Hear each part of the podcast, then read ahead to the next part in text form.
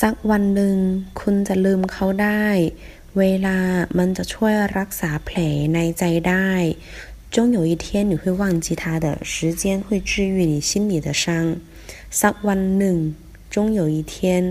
ลืม忘记เวลา时间รักษา治愈แผล伤口แผลในใจ